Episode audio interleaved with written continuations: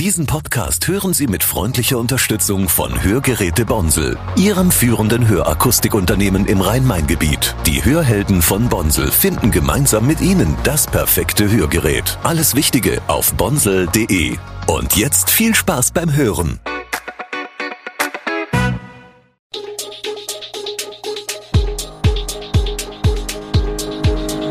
Gude, unser morgendliches News Update. Das Wichtigste aus Südhessen für Sie im Überblick. Guten Morgen aus Darmstadt an diesem 17. Januar. Warnung vor extremem Glatteis in Hessen.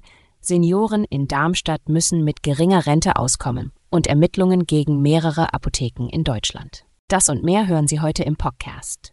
Achtung, starker Schneefall und extremes Glatteis. Davor warnt der Deutsche Wetterdienst für Mittwoch für Hessen. Diese Unwetterwarnung gilt ab Mittwochmorgen. So werden in, in Mittel- und Westhessen sowie in der Taunusregion und Teilen des Rhein-Main-Gebietes große Schneemengen von 15 bis 40 Zentimetern innerhalb von 24 Stunden erwartet, höhere Mengen nicht ausgeschlossen.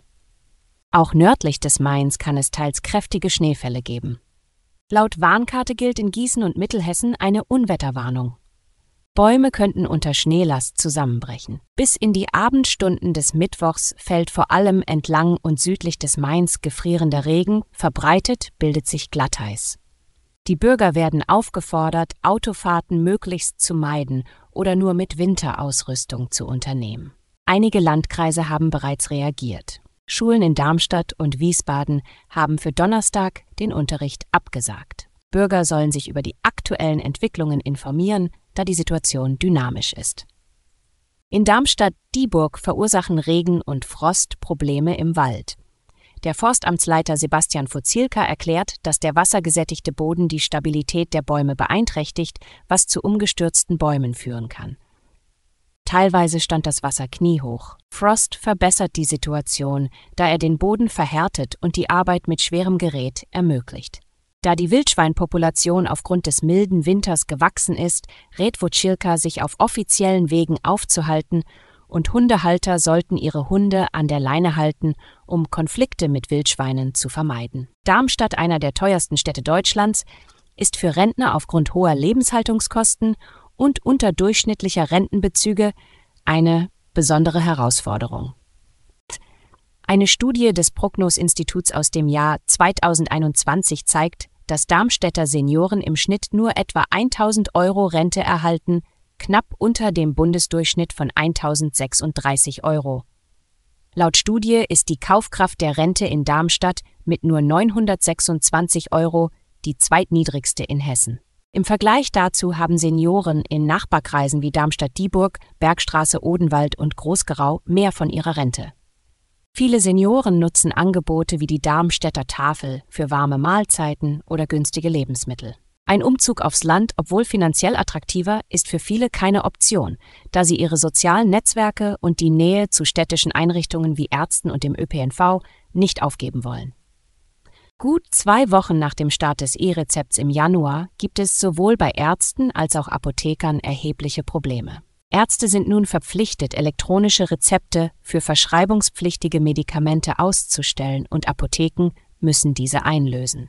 Doch der Prozess verläuft nicht reibungslos. Dr. Nojan Nejazian, Apotheker und Delegierter des Hessischen Apothekerverbands, berichtet von Schwierigkeiten wie fehlenden Angaben auf den Rezepten und technischen Problemen. Ärzte signieren die Rezepte oft spät und das Eintippen im System ist aufwendiger als bei Papierrezepten. Zudem gibt es Serverprobleme und die Telematikinfrastruktur scheint nicht auf große Nutzermengen ausgelegt.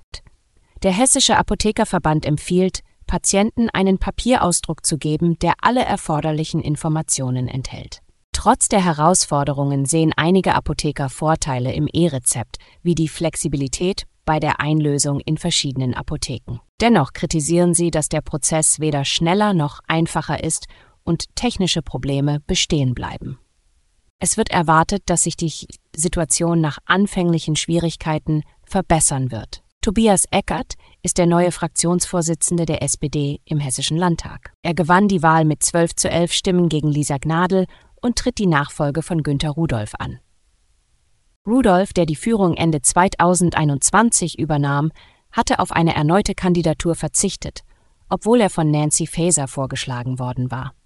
Eckert gehört seit 2012 dem Landtag an und ist seit 2019 Fraktionsvize. Diese Entwicklung deutet auf interne Spannungen innerhalb der SPD hin, insbesondere nach der kürzlichen Landtagswahl, bei der die Partei nur 15,1 Prozent erreichte. Dieses Ergebnis gilt als historisch schlecht, was auf Pannen im Wahlkampf zurückgeführt wird. Die Grünen sehen Rudolfs Rücktritt als negativ für die Stabilität der neuen Koalition und als Zeichen tiefer Gräben in der SPD. Die Anfangsphase der schwarz-roten Koalition wird als problematisch für die SPD beschrieben, mit Kritik an der fachlichen Eignung einiger Minister und geschwächter Autorität der Landesvorsitzenden Faeser. Die Ermittlungen um den illegalen Verkauf des Corona-Medikaments Paxlovid ins Ausland richten sich gegen mehrere Apotheken in Deutschland. Von einzelnen Apotheken wurde das Medikament in auffälligen Mengen bestellt. Das Bundesgesundheitsministerium kaufte eine Million Dosen, üblicherweise wurden nur etwa 30 Packungen pro Jahr pro Apotheke verkauft.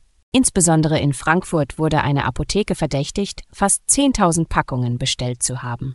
Der Verdacht besteht, dass das staatlich finanzierte Medikament illegal weiterverkauft wurde. Ein Fall in Baden-Baden, wo knapp 1400 Packungen angeblich ins Ausland verkauft wurden, ist bereits abgeschlossen. In Darmstadt wurden Ermittlungen in des Eis eingestellt. Es handelte sich um eine Verwechslung bei einer Medikamentenspendenaktion. Paxlovid, ein Produkt von Pfizer, ist ein antivirales Arzneimittel, das die Vermehrung von Coronaviren stoppt. Vor allem ungeimpfte oder nur teilweise geimpfte sollten von dem Medikament profitieren. Alle Infos zu diesen Themen und noch viel mehr finden Sie stets aktuell auf echoonline.de. Gute Südhessen ist eine Produktion der VAM von Allgemeiner Zeitung, Wiesbadener Kurier, Echo Online und Mittelhessen.de. Redaktion und Produktion die NewsmanagerInnen der VAM. Ihr erreicht uns per Mail an audio.vam.de.